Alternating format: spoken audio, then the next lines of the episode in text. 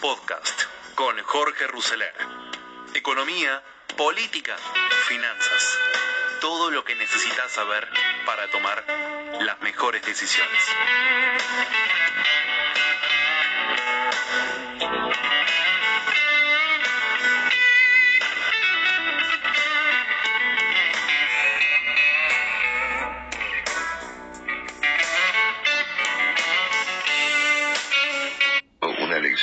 Determinante para el sistema internacional.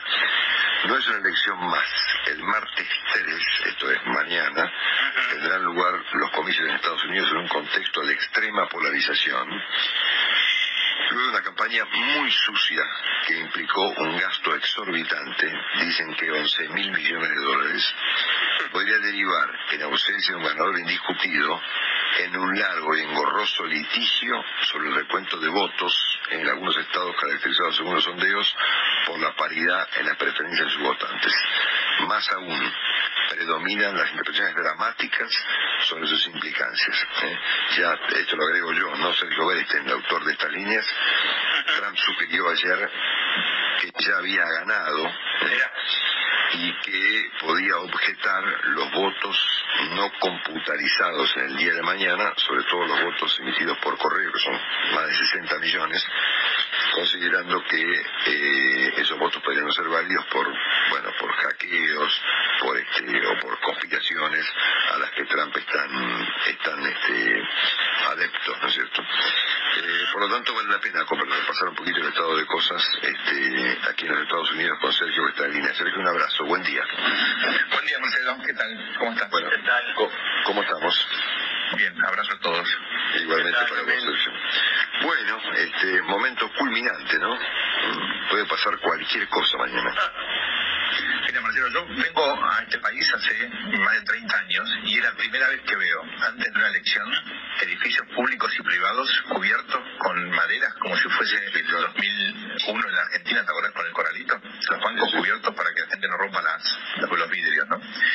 La eh, Guardia Nacional, que es una especie de gendarmería que hay aquí movilizada por disturbios potenciales, eh, y eh, muchos eh, tratando de pensar cuál es la forma más prudente de eh, pasar el día de mañana en términos de seguridad personal. Eh, un dato elocuente al respecto, un dato elocuente al respecto es que el principal vendedor de armas del mundo, que es Walmart, suspendió la venta de armas. Exacto. Por la duda. Te iba a comentar, ¿no? te iba a comentar eso.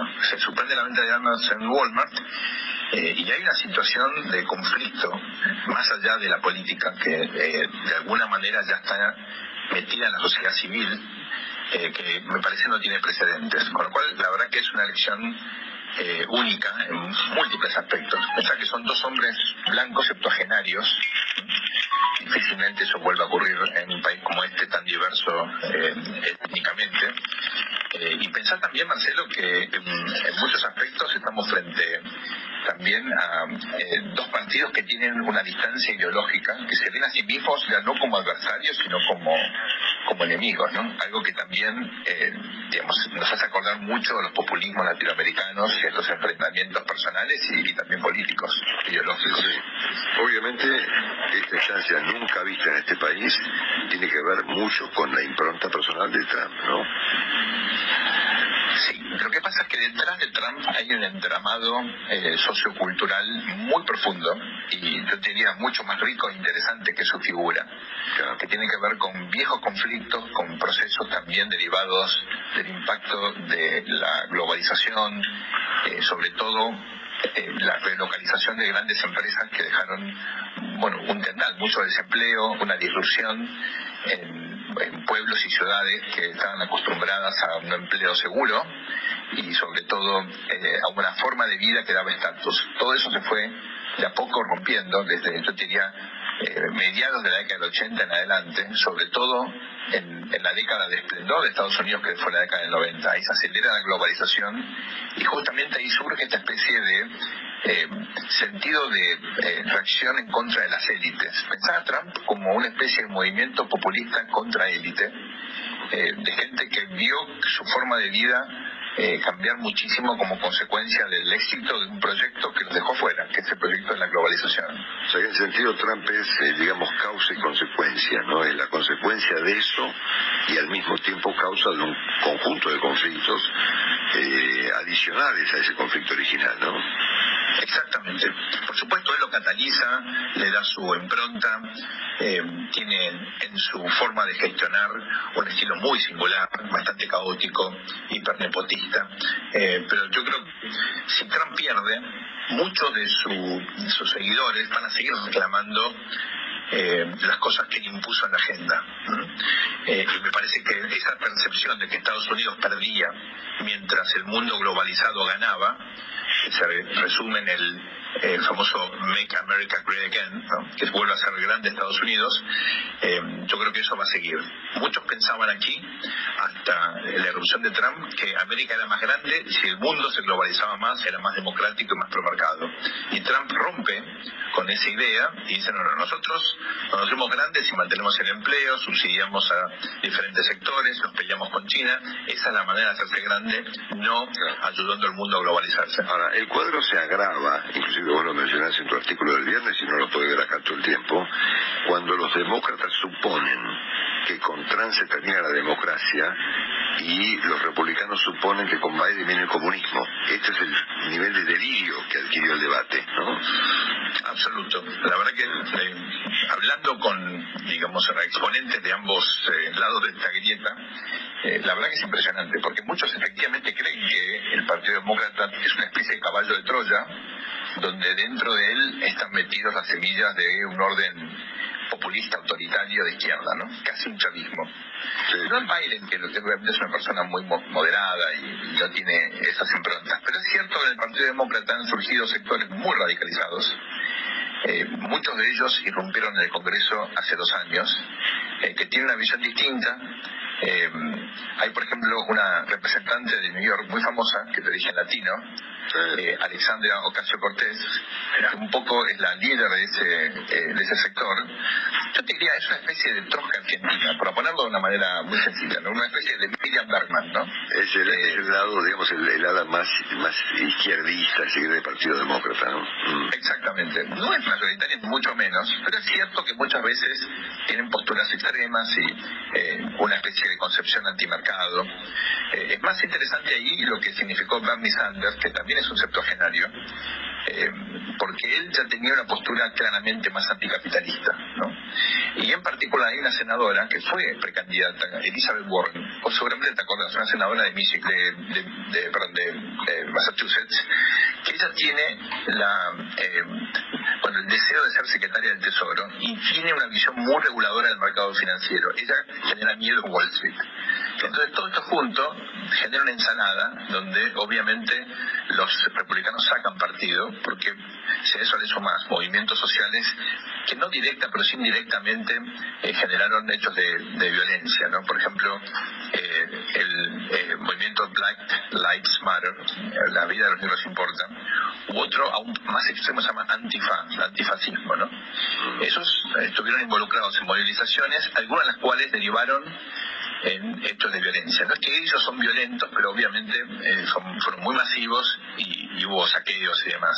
Eso, por supuesto, generó la reacción de los sectores más moderados de la sociedad, no acostumbrados a este tipo de cosas en ciudades, por, ejemplo, como Portland, Oregon, una cosa, una ciudad que tranquila en el oeste que de pronto estaba metida en el medio del conflicto.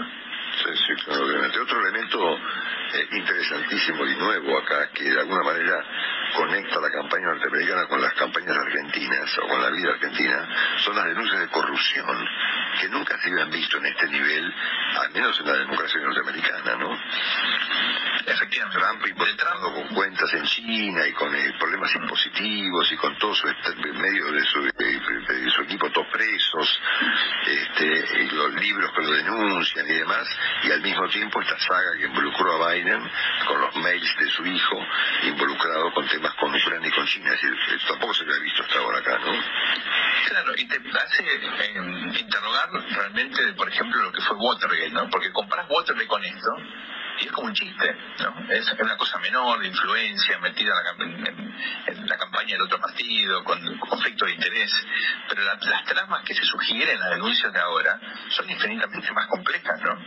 Eh, y sin embargo, como que el escándalo se eh, terminó de instalar en la política contemporánea en este país y es como que ya todo vale y se tiran con carpetazo, como diríamos nosotros, eh, sin que eso impacte demasiado en el voto, porque está tan polarizada la situación de las preferencias electorales, que no es que alguien indeciso define su preferencia en función del último escándalo de corrupción.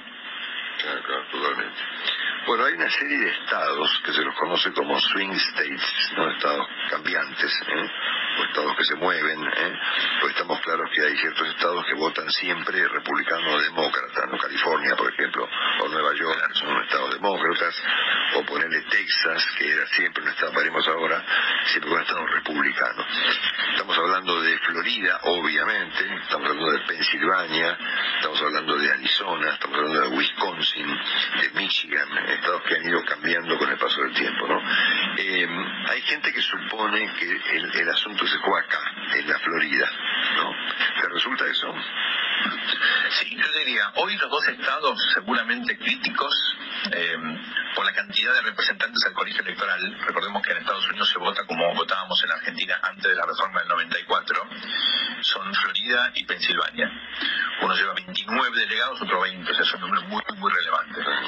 Compara con los 9 que lleva Arizona, o sea, es un, es un número muy, muy importante de, delegados. En ese contexto, eh, muchos creen que eh, con Florida para, para Joe Biden la elección estaría casi, casi definida.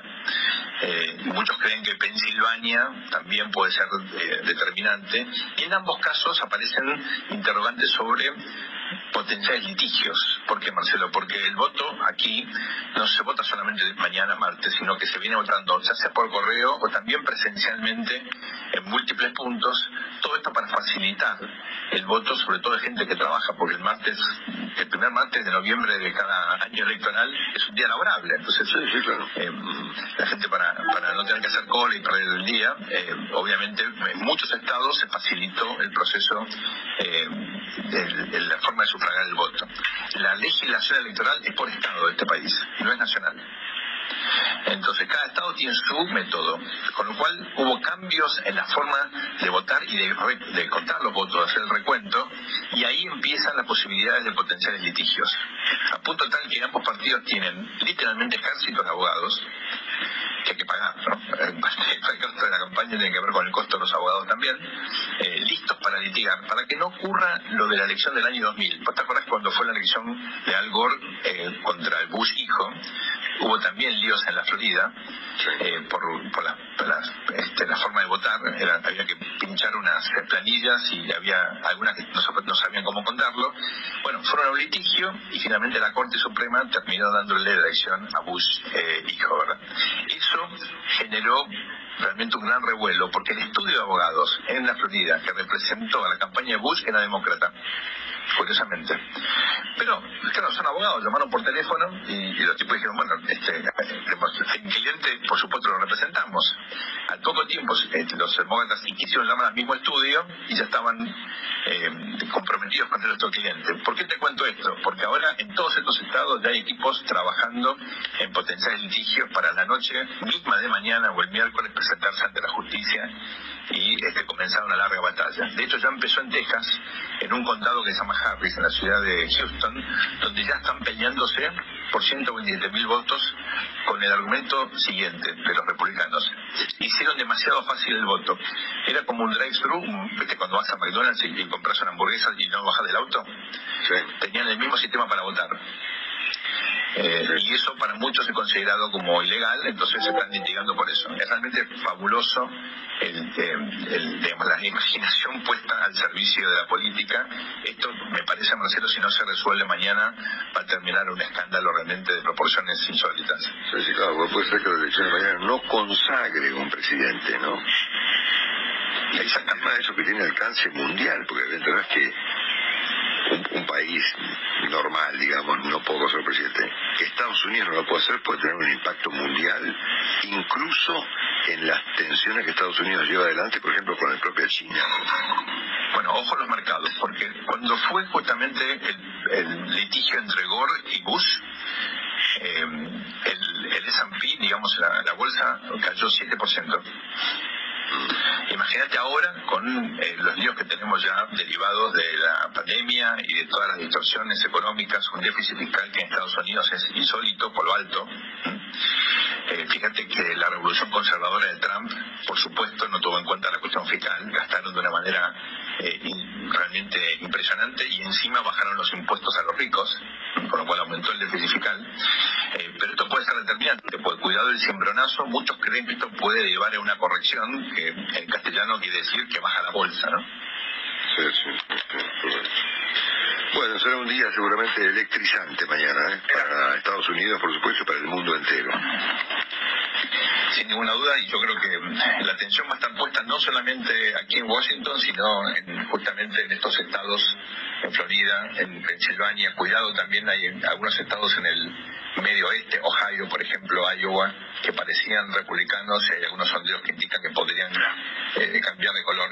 Yo lo que eh, quiero indicar acá para finalizar, Marcelo, es que todos los escenarios son posibles. Puede haber un triunfo arrollador de Biden, y puede haber un triunfo de Trump donde puede perder el voto popular pero ganar justamente los estados claves. Ambos escenarios hoy tienen algún grado de probabilidad. correcto. Bueno, hablamos en la semana seguro. Un abrazo grande, Sergio. Abrazo, Marcelo. Cuídense mucho.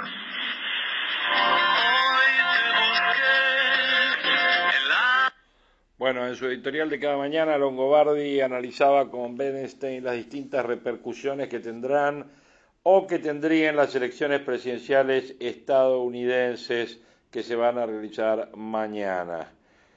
Bernstein, como ustedes vieron, asegurado que cualquier cosa puede pasar y detalló que en el país del norte hay un clima tenso, que es la primera vez que ve edificios públicos y privados cubiertos con madera como en el 2001 se vio en la Argentina. Y ojo con los mercados, dijo, porque cuando Al Gore empató con George Bush hijo y recién al mes el resultado se eh, dilucidó por 500 votos en la Florida, el día que fue el día siguiente a la elección, la bolsa americana cayó 7%. Cualquier cosa dicen que puede pasar, bueno, queríamos empezar así esta semana de elecciones de Estados Unidos, este panorama eh, de Sergio Bernstein eh, con las elecciones presidenciales y cuál es el panorama, sobre todo por las consecuencias, obviamente, que puede estar teniendo para Estados Unidos y para el mundo. Bueno, tema que obviamente nos va a llevar toda la semana, pero como esto es mañana, y eh, ya estamos eh, teniendo el tema ahí, ahí, ahí. Bueno, vamos a estar con este tema, por eso vamos a estar al pendiente de todo lo que ocurra en la elección de Estados Unidos y cómo puede derivar esto. Y con este tema queríamos abrir estas proyecciones de hoy, 2 de noviembre del 2020. Sobre este tema queremos analizar un poquito el tema de qué ocurre si Donald Trump no acepta los resultados de las elecciones en Estados Unidos. Él ha expresado dudas sobre qué haría en caso de perder en las urnas y en la recta final ya, como decíamos, de cara a las elecciones de mañana la expectativa está en un nivel pocas veces visto. Se espera una cantidad récord de votantes, un fenómeno impulsado en gran parte por la figura altamente polarizante de Trump, pero por debajo de esa excitación y fervor circula una corriente de tensión y ansiedad frente a un temor que flota en el aire, que es la posibilidad de que el presidente desconozca el resultado de las urnas si pierde y no conceda la victoria a su rival Joe Biden. Temor y preocupación frente a esta posibilidad que no están basados solamente en el aire de tensión que se respira por estos días en un país dividido, sino en el hecho de que el mismo Trump ha dicho, tanto en la campaña del 2016 como en la actual, que su actitud frente a la posibilidad de un resultado adverso está lejos de ser la de una aceptación resignada. Cuando Chris Wallace de la cadena Fox News le preguntó en una entrevista en julio qué haría si perdiera las elecciones, Trump dio algunas vueltas y dijo, tendría que ver, no puedo decir que la voy a aceptar o que no lo voy a aceptar. Muy comentada intervención en un acto de Ohio en el 2016, Trump también comenzó su discurso haciendo de cuenta que tenía una noticia de último momento. Tengo un anuncio que hacerles Prometo a mis seguidores y a todos los habitantes de Estados Unidos que aceptaré los resultados de esta grandiosa elección.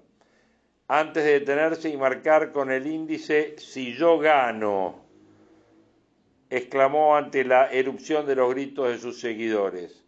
En un amplio desafío a las instituciones, si bien la Constitución y las leyes de Estados Unidos han estipulado de forma clara cómo es el proceso electoral y sus tiempos, en ningún lado dice explícitamente que debe existir una transición ordenada de poder, una cuestión anunciada sin matices ni posibilidades de eludir es el que el mandato de Estados Unidos al presidente concluye el 20 de enero del 2021, que es el día que por ley debe asumir el próximo presidente y el vicepresidente. Y Trump dejará de ser presidente ese día sin importar lo que pase en los comicios, pero si pierde y no reconoce el resultado, sería capaz de presentarse ese día a alegar que debería ser él a quien le toman juramento? Para los especialistas, los pasos que podría seguir Trump y sus abogados para disputar el resultado de los comicios se sucederían en los 79 días que transcurren entre el día de la elección y el día de la asunción. Durante ese tiempo se sucederá el recuento que durará entre el 4 de noviembre y el 14 de diciembre, que es el día en el que se reúnen los miembros del colegio electoral para emitir sus votos y así consagrar al presidente de Estados Unidos. La última instancia del proceso electoral previo a la asunción será el 6 de enero del año que viene, cuando los miembros de la Cámara de Representantes y el Senado se reúnan para contar los votos de los electores y anunciar de forma oficial el próximo presidente del país. Todos los expertos coinciden en que la táctica que seguiría Trump sería la de plantear desafíos jurídicos impugnando los resultados en ciertos estados.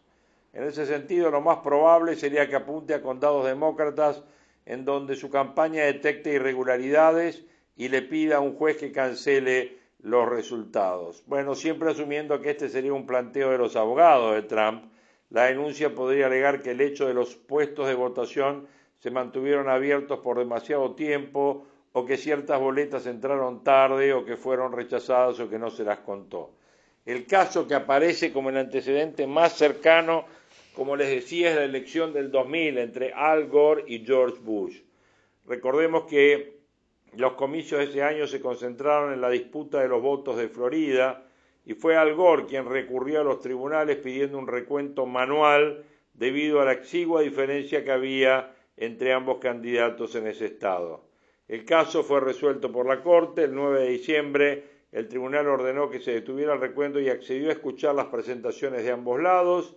La cuestión central era los tiempos, dado que no estaba claro si se podía completar el recuento en los tiempos estipulados por la Constitución. Luego de escuchar a los abogados de Gore y de Bush, la Corte falló 5 a 4 en la afirmación de que los recuentos no podían completarse a tiempo dándole el triunfo a Bush.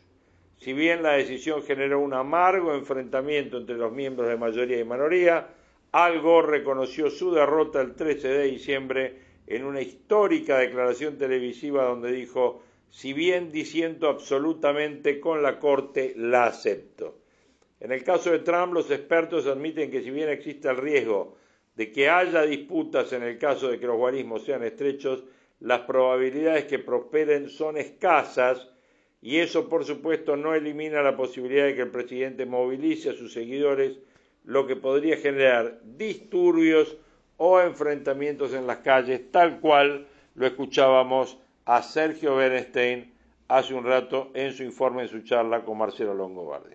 Hoy el eh, Ministerio de Economía eh, informó respecto de la gestión de la política fiscal del último bimestre, o sea, noviembre-diciembre del 2020, acciones para la estabilidad. En el 2020 la gestión fiscal ha sido afectada, dice Economía, por los severos impactos de la pandemia que frente a la imposibilidad de acceder al financiamiento en el mercado de capitales generaron contracción de ingresos públicos, necesidades de gastos y aumento de requerimientos de asistencia por parte del Banco Central. La paulatina y tenue recuperación de la actividad económica ha repercutido de manera positiva en la recaudación impositiva y genera mayor certidumbre en el sendero fiscal hacia fin de año. Los anuncios del Ministerio de Economía es que hasta fin de año no se van a solicitar asistencias del Banco Central al Tesoro en forma de adelantos transitorios. Se apunta a renovar la totalidad de vencimientos de capital e intereses y obtener financiamiento neto de mercado por hasta un 10% respecto al total de vencimiento de dicho periodo. El financiamiento extra obtenido se usará para seguir reduciendo el nivel de asistencia del Banco Central. Esta adecuación de políticas presupuestarias supone continuar protegiendo a los sectores que permanecen en estado de vulnerabilidad y permite avanzar en la agenda de normalización de financiamiento del sector público y de este modo se contribuye a crear un puente de previsibilidad entre la ejecución presupuestaria del corriente año y el presupuesto del 2021, que contempla una considerable reducción de las necesidades de financiamiento y de crédito del Banco Central al gobierno.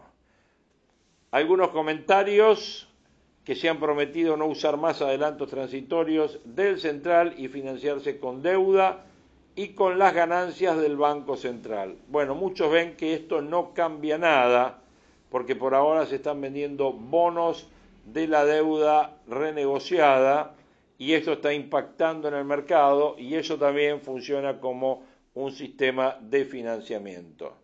Nosotros seguimos sin ver una mega devaluación, las tasas del mercado de futuro de dólar son sumamente atractivas, al igual que los futuros de materia prima, el Banco Central encendió la aspiradora de pesos, elevará la tasa y el que no tenga ahorros guardados no la pasará muy bien porque las ventas no están para arriba y el financiamiento pasaría a ser muy caro. La tasa de inflación va a empezar a subir, lo mismo que todas las materias primas, maíz, carne, el mercado de Liniers ya registró subas el viernes que pasan a una normalización de precios del novillo Obviamente se descartan corralitos, hiperinflación y mega devaluación, pero la economía tendrá un, un escenario muy, muy, muy ajustado. El dólar obviamente está en, los, en la apertura de hoy, mayorista 78.69, Banco Nación 83.75, el solidario en 138, el blue en las puntas 164 y 168 el dólar MEP eh, a 142 y el contado con liquidación a 153, mientras el dólar de convertibilidad base monetaria más LELIX más pases sobre reservas está dando 122 con 62. Estamos viendo sí un valor de deuda, por ejemplo, de bono 2029 en 43 con 40 el bono 2030 en un valor de 38 y el bono 35 en un valor de 35. El bono 41 en 33.50. Los bonos en dólares, el 2029 eh, en 6.300, el 2030 en 5.400 y el 35 eh, en 4.900. Eh, eso es un poco la perspectiva, todas las bolsas del mundo para arriba y eh, los valores de dólar oficial, ya dijimos, el dólar MEP en 142 y el contado con liquidación en 148. ¿Qué cambió al gobierno? Toda la liquidez que generó vía emisión monetaria durante el 2020 la pasa a utilizar para financiar el déficit público. El gobierno sale a absorber vía colocación de deuda en pesos ajustada por inflación, o pagando tasa Batlar, o bien pagando dólar link.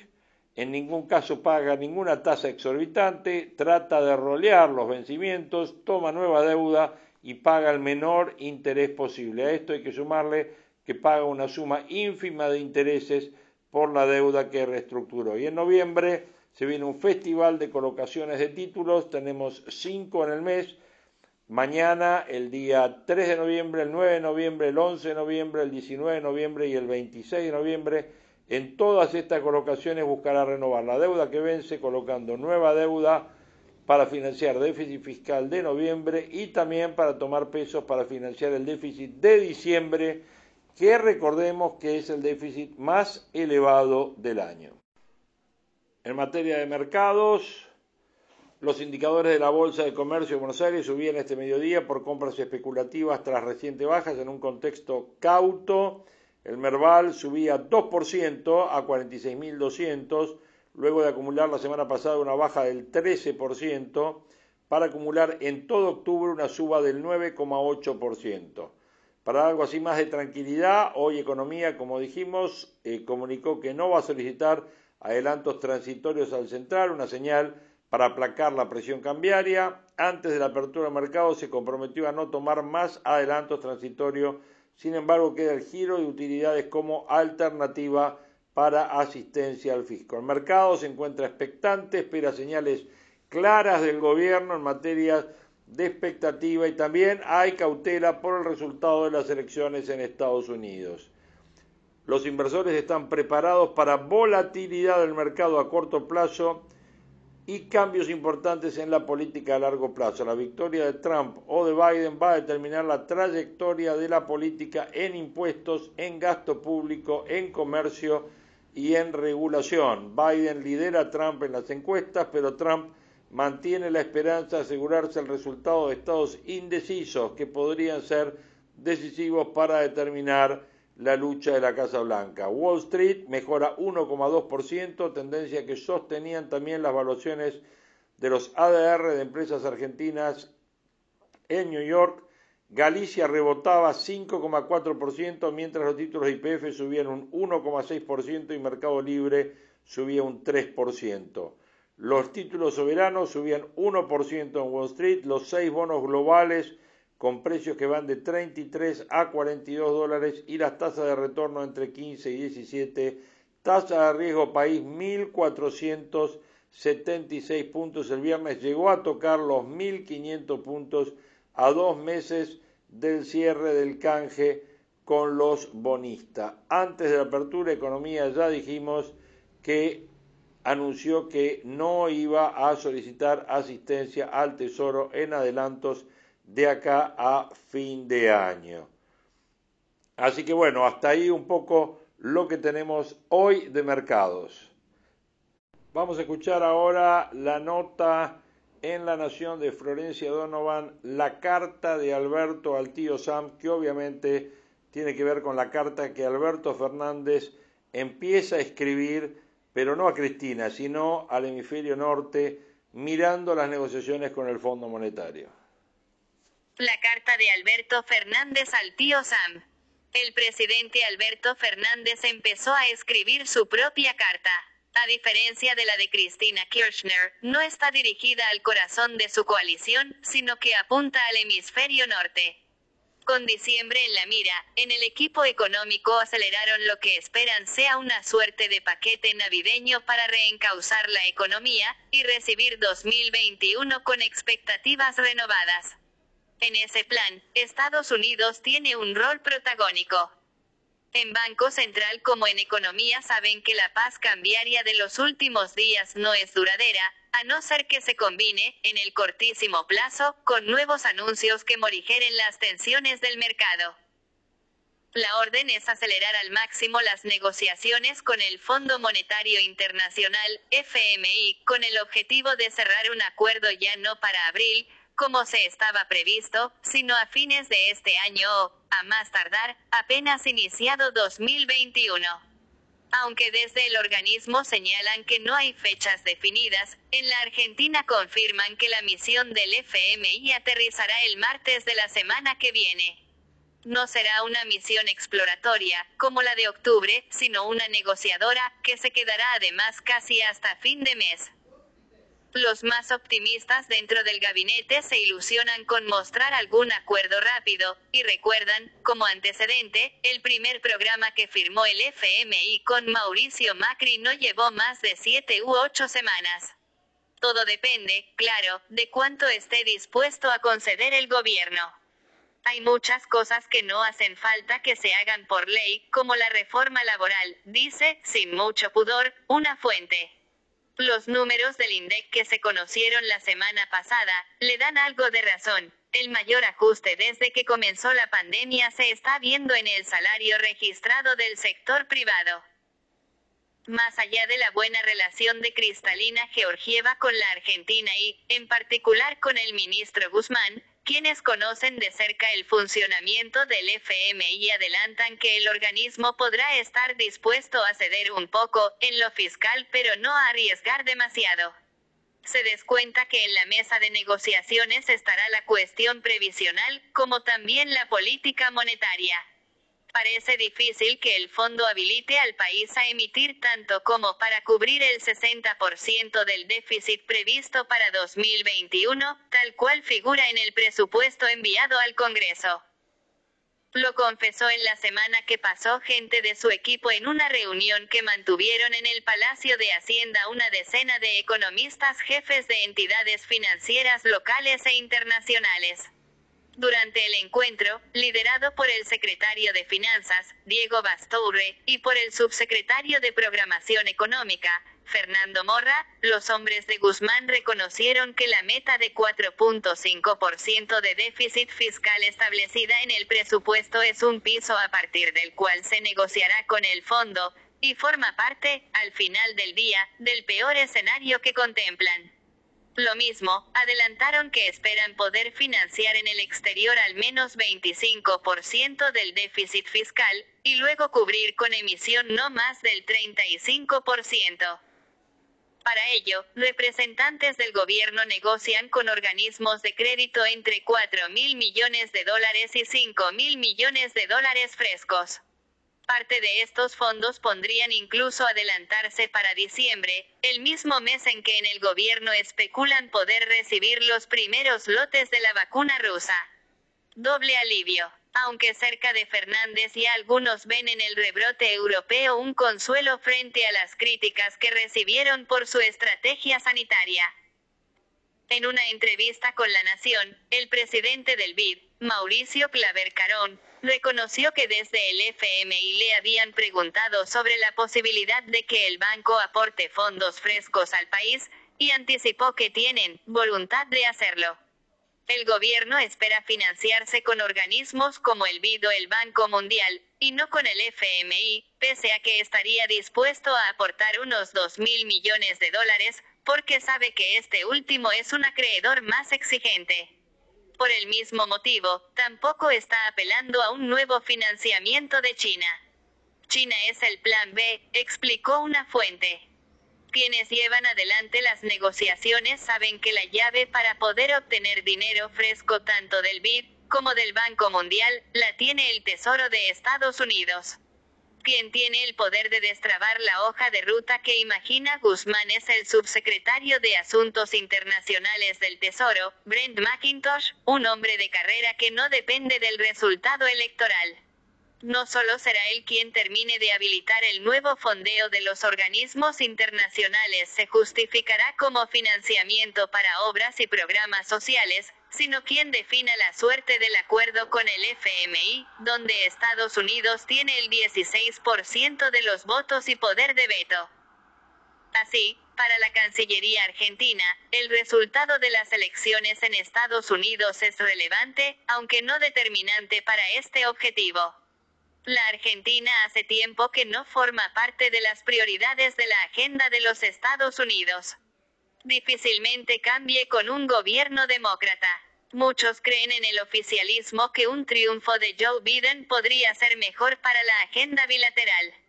Un problema de timing. En el corto plazo, la hoja de ruta de Guzmán dista de ser un plan como el que imagina el establishment. Apunta a llegar a marzo cuando, se supone, vendrán los dólares de la cosecha, con una brecha cambiaria menor. Para ello, buscarán mostrar disciplina fiscal con suba de tarifas, incluida, cancelar adelantos con el BCRA con los pesos que logren recaudar de nuevas emisiones de bonos en el mercado local como se hizo en la semana que pasó, subir tasas de interés y aumentar la oferta de dólar futuro. No hay que esperar una devaluación ni una política de shock. Las expectativas cambiarán por la acumulación de hechos positivos, explican cerca del ministro. Habrá que ver si el mercado tiene la paciencia para aceptar una nueva dosis de gradualismo. El clima de negocios lejos está de mejorar. El encuestador Luis Costa terminó un estudio sobre seguridad financiera y atractivo para inversiones en Latinoamérica.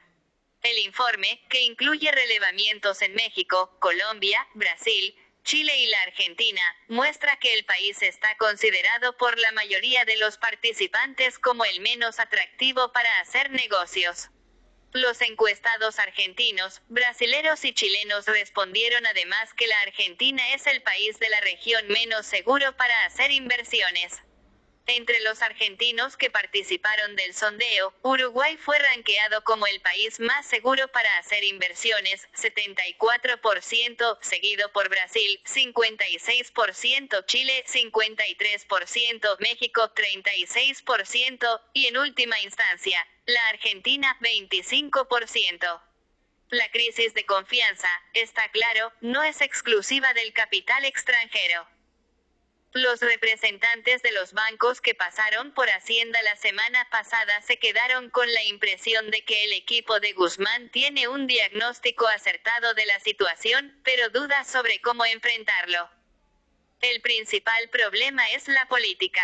No está claro para el Círculo Rojo cómo hará Fernández para apuntalar la hoja de ruta de Guzmán. La tolerancia de muchos ya no es lo que era incluso en aquellos sectores naturalmente cercanos al gobierno. Se notó el viernes en las negociaciones que las cámaras farmacéuticas llevaron adelante con el PAMI por la compra de medicamentos. El sábado venció el convenio marco que mantiene la obra social de los jubilados con la industria, y están lejos de un acuerdo. Silfa, la cámara que nuclea a los laboratorios nacionales, no acepta las condiciones de PAMI, que ofrece una suba de 3% para 5 meses, contra ofertó renovar por solo 30 días con un aumento del 5%. PAMI, que realiza cerca del 40% de las compras de medicamentos que se venden en el país, quedó en responder hoy. Algo similar suceder con las empresas alcanzadas por precios máximos, programa que la semana pasada la Secretaría de Comercio renovó de forma unilateral hasta el 31 de enero. No solo empieza a haber problemas de abastecimiento en canales de venta periféricos, sino que las quejas de las empresas llegaron al gobierno en la semana que pasó vía la poderosa US Chamber of Commerce, que logró luego que el ministro Matías Culfas recibiera a representantes de la Cámara de Comercio norteamericana en el país, AmCham. Culfas admite en sus charlas con empresarios que el programa no puede sostenerse en el tiempo, menos cuando la brecha entre precios y costos ya llega a 20 puntos, en promedio, y abre las puertas para un descongelamiento gradual desde febrero. También plantea la posibilidad de que algunos productos no esenciales caso whisky se excluyan. Pero no está claro que la secretaria de Comercio, Paula Español, acompañe su planteo. Entre las empresas ya hay señales de rebeldía. Es cuestión de tiempo para que suban precios a riesgo de ser sancionadas, o se animen a desabastecer canales grandes sin pudor. Tal vez no alcance con que Fernández escriba su carta al tío Sam. Fin de la nota. Bueno, así escuchamos la nota de Florencia Donovan. Como ven ustedes, uno de los objetivos es cerrar con el fondo y lograr un acuerdo político dentro de las metas, pedirle plata al Fondo Monetario, al BID, al Banco Mundial y si es posible que estos desembolsos se produzcan durante el mes que viene dentro de esta temática donde el eh, economía eh, Hacienda no estaría pidiéndole plata a el eh, Banco Central, tal cual lo que mencionamos inicialmente. Ahí está, y problemas de precios, ¿no? Problemas de precios que eh, algunos ya dicen que podrían empezar a flexibilizarse durante el mes que viene. Y para cerrar este informe de hoy vamos a estar escuchando un informe eh, de Jorge Giacobbe que acaba de realizar José del Río para la Nación, donde muestra un poco todo el panorama político local, imágenes de cada uno de los candidatos, eh, todo lo que pasó el fin de semana, lo que se está jugando ahora con respecto al tema de la jugada de Lilita Carrió para eh, ratificar a Rafecas como procurador general, la interna del de, Frente de Todos. Bueno, todo esto, las distintas imágenes y la política que no hablamos de política nacional en este primer programa de proyecciones de esta semana. Lo van a poder escuchar en este reportaje que le hace José del Río a eh, Jorge Giacobbe. A continuación. Ahora vamos a saludar a Jorge Giacobbe, que es analista político y tiene los últimos números, los datos que tenés que conocer. ¿Cómo andas, Jorge? ¿Qué tal, José? ¿Cómo estás? Bueno, tengo mucha información tuya para compartir con quienes nos están mirando y vamos a arrancar por una primera placa que es la imagen de los políticos. Ahí vemos, ¿cómo está esta imagen? Bueno, la imagen de, Alberto Fernández está en 36 puntos eh, de positiva hoy por hoy y está en 53 de negativa. La de Cristina y la de Axel ronda más o menos los 25, 30, 31 puntos de positiva y los dos están muy arriba de los 50 puntos de negativa, 60 y 57. Em, la de Rodríguez Larreta, arranco por estos porque son los que están estables en el, último mes, eh, está por, encima de ellos, 40 de positiva y muy baja todavía la negativa, eh, José, digo que están estables porque las últimas mediciones lo que muestran es que hay, eh, hay periodos de 15 días donde suben un punto, después bajan dos, después suben dos, después bajan uno, digamos, ya es un, te diría, un electrocardiograma de frecuencia corta, lo que demuestra que me parece que han alcanzado sus pisos y sus techos, ¿ok? Y toda la discusión que hay en torno a lo, que sucede en el país no está modificando mucho el escenario, como si hubiera mucho ruido y pocas nueces. Eh, por último, la, imagen de, Mauricio Macri hoy está en 23 puntos de positiva y en 52 de negativa. Es el único que mostró una variación respecto de hace 15 días. Su aparición eh, pública, digamos, su vuelta al ruedo público con las entrevistas que dio, le representó apenas tres puntos de crecimiento de imagen positiva. Mira vos, y habitualmente cuando vuelven a aparecer eh, personas, como fue en ese caso eh, Macri, ¿es en qué porcentaje que les redime esa vuelta? Digo, ¿hay algún parámetro para decir si es poco o mucho? No, no hay un parámetro. Me parece que, que lo podemos discriminar de la siguiente manera. Las personas que ya pasaron por la presidencia, es decir, aquellas a las cuales la sociedad ya les prestó el juguete del poder, aquellos que ya están desgastados, por los cuales la opinión pública ya probó, ya se, esperanzó, se desesperanzó y después se desesperanzó, cuando van y vienen no sufren grandes modificaciones. Lo mismo con Cristina, o sea, ella está estable desde el fin de su último periodo presidencial.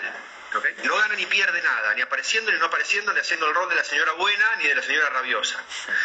Eh, otra cosa sucede con las personas que están de ida, donde la opinión pública tiene puesto otro nivel de deseo, otro nivel de expectativa. Lo digo porque, por ejemplo, Rodríguez Larreta, tras los eventos, cuando el gobierno le mete la mano en el bolsillo con la discusión por la, por la participación en ese momento, enseguida creció cinco puntos. Después desapareció de la escena y volvió a bajar un poquito. Pero entonces las variaciones de los que están de ida son diferentes a las, a las este, variaciones de los que están de vuelta. Jorge, hablando de ida y vuelta, te voy a compartir un tape de Lidita Carrió. Esto fue aquí en nuestro canal en Terapia de Noticias. Quiero compartir lo que decía y charlar sobre ella. Vamos. La expresidenta se confunde.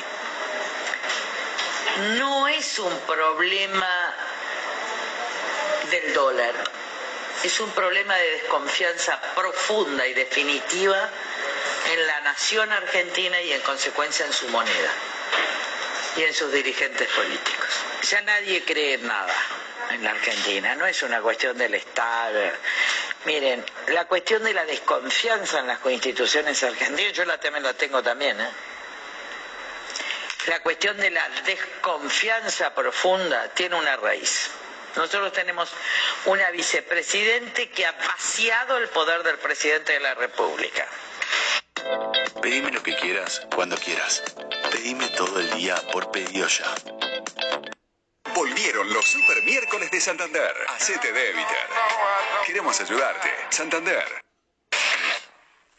Es así, digo, una vicepresidente que, o vicepresidenta que, que mandó una carta documento, como decía Carlos Pañi, que paseó al presidente. ¿Cómo, cómo lo ves, Jorge? Mira, yo voy a, ampliar un poquito el, comentario de Carrión. Em, la característica, es decir, aquello que nos caracteriza a los argentinos en términos relacionales unos con los otros es la desconfianza en general.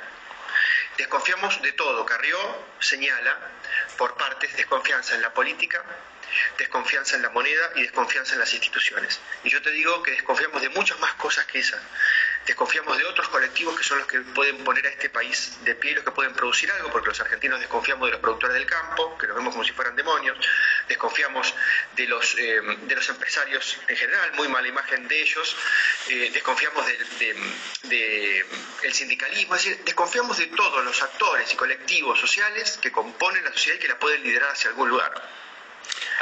Esto es terrible. Ahora, ahora, espera porque yo no coincido con Carrió en este sentido. La culpa no es que la tiene Cristina.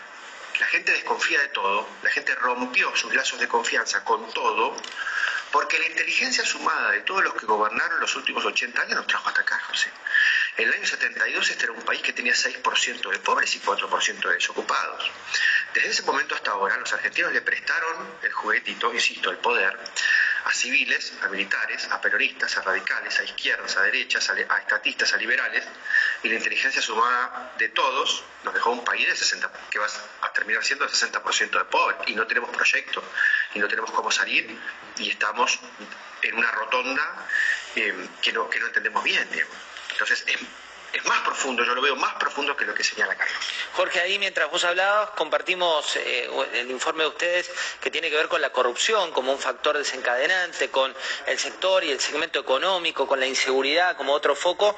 Le voy a sumar a Pablo Fernández Blanco con una pregunta para vos. Sí, yo, Jorge, ¿qué decís? Quiero consultarte sobre la composición del votante argentino y retomar el tema de la confianza. Hay gente que le había perdido eh, el año pasado, sí, la confianza a Mauricio Macri y se la depositó a Alberto Alberto Fernández. Ahora, con toda esta vuelta de Alberto Fernández, este giro, si querés, kirchnerista, esa gente, ese votante, le retira la confianza a Alberto, se la vuelve a dar a Macri, se la saca Alberto y se la da a otro o se la deja Alberto. Sí, hay un público argentino que, que es muy cambiante y como bien vos decís, construye esperanza y después se le rompe el corazón y después vuelve a construir confianza y se le rompe el corazón. Y esto es un problema de la sociedad, no solo de los políticos, porque somos ilusos y porque somos infantiles. Ahora, analizando, analizando el público argentino, en términos electorales, como bien vos decías, vamos a desgranar tres públicos, lo que Alberto fue ganando y después lo que Alberto fue perdiendo. Cuando hace la alianza con, Cristina para, las elecciones, Cristina pone 35 puntos electorales en las urnas. Así que parte de 35.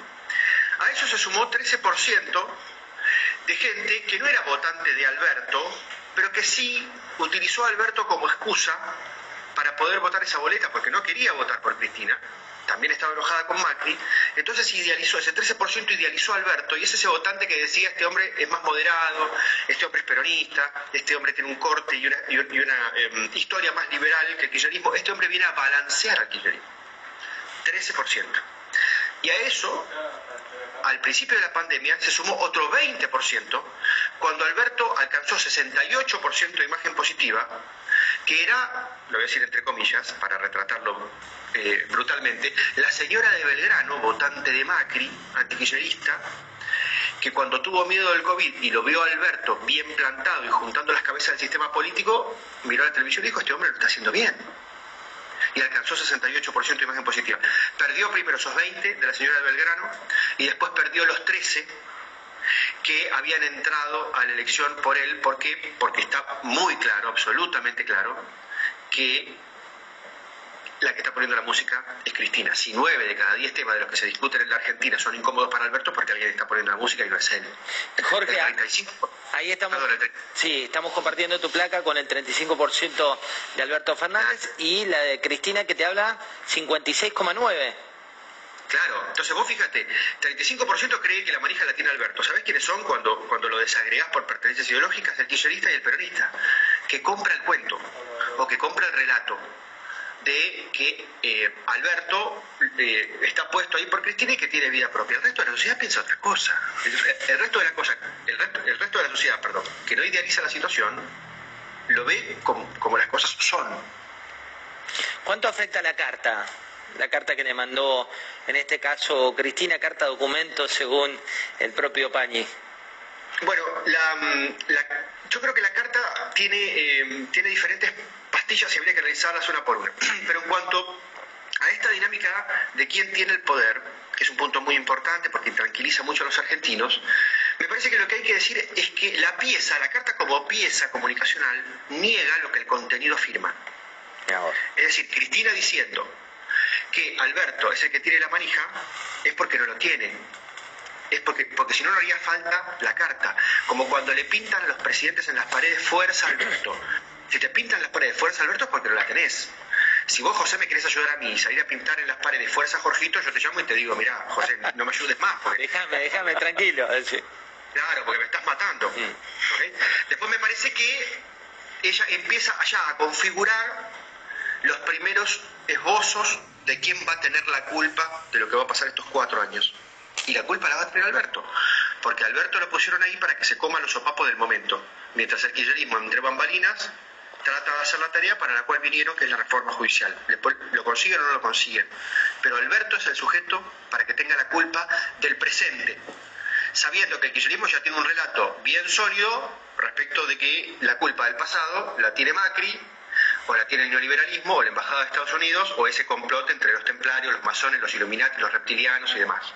Ahí, Jorge, estamos compartiendo que para la mayoría de la gente el nivel de confianza respecto de la dirigencia argentina para salir de la crisis es bajísimo, con nada de confianza en un 55,4%. Pero le voy a dar el pie a Alfredo Sainz para otra pregunta. Sí, Jorge, vos decís que el kirchnerismo Cristina está queriendo, bueno, despegarse.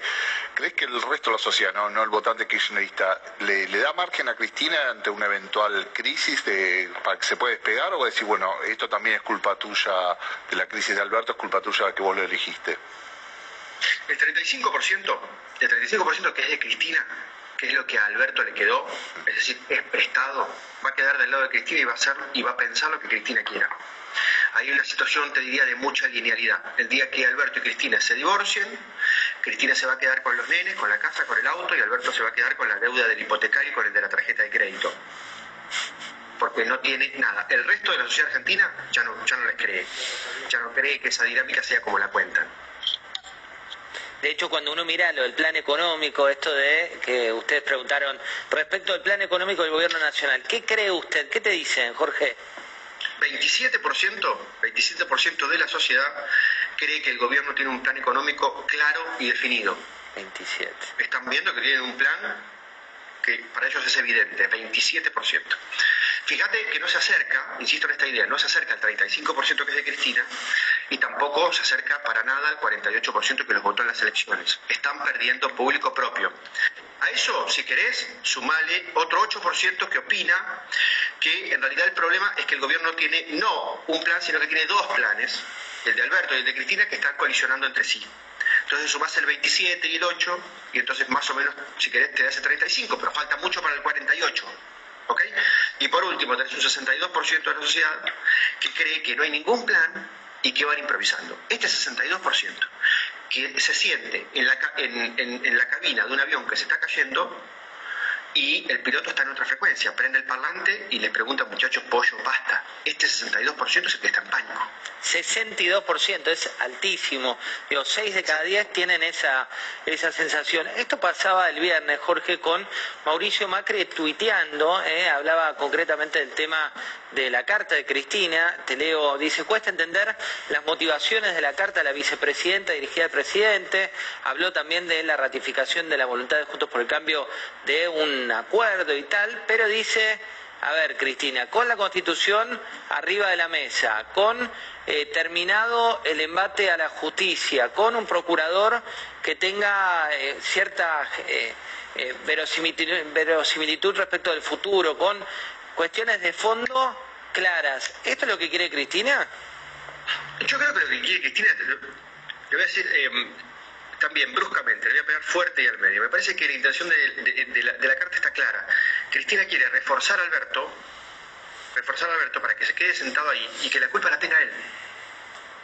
No hay ninguna intención de voltearlo.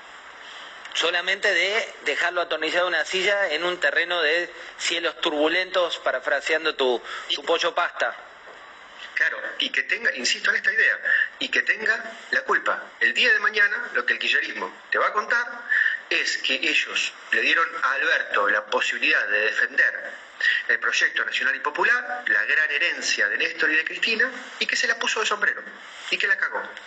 Y ahí, Jorge, es cuando aparece Máximo, eh, alguien a quien vos me diste respecto de cómo lo ve la sociedad, pero las definiciones que te volvieron son eh, fuertes. Son muy fuertes, hicimos eh, para, para Máximo lo que nosotros llamamos ejercicio de nube de palabras, donde le pedimos a los encuestados que definan, en este caso a Máximo, en una palabra y le damos un campo en blanco, la gente escribe lo que quiere, y los conceptos principales con, los cuales lo, retrataron tienen que ver con la corrupción y con la vagancia.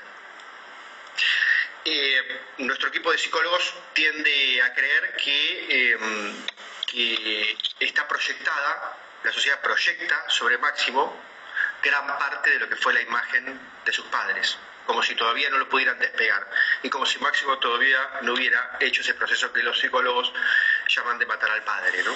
En términos, por supuesto, sobre todo porque no lo conocen tanto en términos de gestión para tener eh, definiciones tan fuertes, decís. Y porque él tampoco habla, él tampoco se cuenta a sí mismo. Entonces, todo lo que un ciudadano de a pie puede conocer sobre Máximo es lo que alguien relata sobre Máximo. ¿Jugaba la PlayStation o no? No lo sabemos, pero hay un relato. ¿Es corrupto o no? No lo sabemos, pero hay un relato. Entonces, la gente frente a la falta de información, esto es absolutamente lógico en un proceso comunicacional, frente al blanco de información la gente lo llena con algo. Y lo que ha hecho es llenarlo con la imagen de los padres. Después veremos si es verdad o no. Jorge, eh, te suma una pregunta Pablo. Jorge, si fracasa Alberto Fernández, ¿Cristina puede llegar a tener otro Alberto Fernández? Es decir, Sergio Massa puede ocupar en 2023 el lugar de Alberto Fernández, Máximo puede ocupar el lugar de Alberto Fernández en 2023 o ella misma. Bueno, pero, bueno, son dos cosas diferentes. Yo no creo que lo puedan hacer con Sergio Massa, sí lo podrían hacer con Máximo. Porque Máximo sí sería herramienta de. Lo que pasa es que carga con el apellido, y el apellido sabemos que mide 35, pero es resistido por el resto. Por eso las, últimas dos operaciones políticas de Cristina son idénticas. Scioli, un peronista, con Zanini soplándole la nuca atrás, que no funcionó, y Alberto con Cristina directamente soplándole la nuca atrás. las dos operaciones son exactamente lo mismo y es el kirchnerismo entendiendo que tiene una parte del electorado que es muy fiel, que es muy sólida y que es lo más sólido en términos de comportamiento dentro del espectro político argentino, pero que no alcanza, que no alcanza para ganar. Y que para ir a una elección hay que disfrazarse un poco de peronista y un poco de más moderado. Scioli y Alberto Fernández. Para ir a una elección hay que disfrazarse un poco de peronista y un poco de moderado, dice Jorge Giacobbe. La carta de Cristina Alberto niega lo que afirma en su contenido. Así escuchamos a Jorge Jacobe hablando de la imagen de los políticos, la crisis económica y la cuarentena en esta entrevista realizada en Comunidad de Negocios en La Nación Más por José del Río. Y con esto estamos cerrando este capítulo de hoy de Proyecciones 2020. Seguiremos toda la semana, por supuesto, analizando el resultado de las elecciones de Estados Unidos y toda la cuestión económica financiera de la pandemia, tanto desde el punto de vista sanitario como desde el punto de vista económico. Gracias por acompañarnos, abrazo grande, nos estamos escuchando.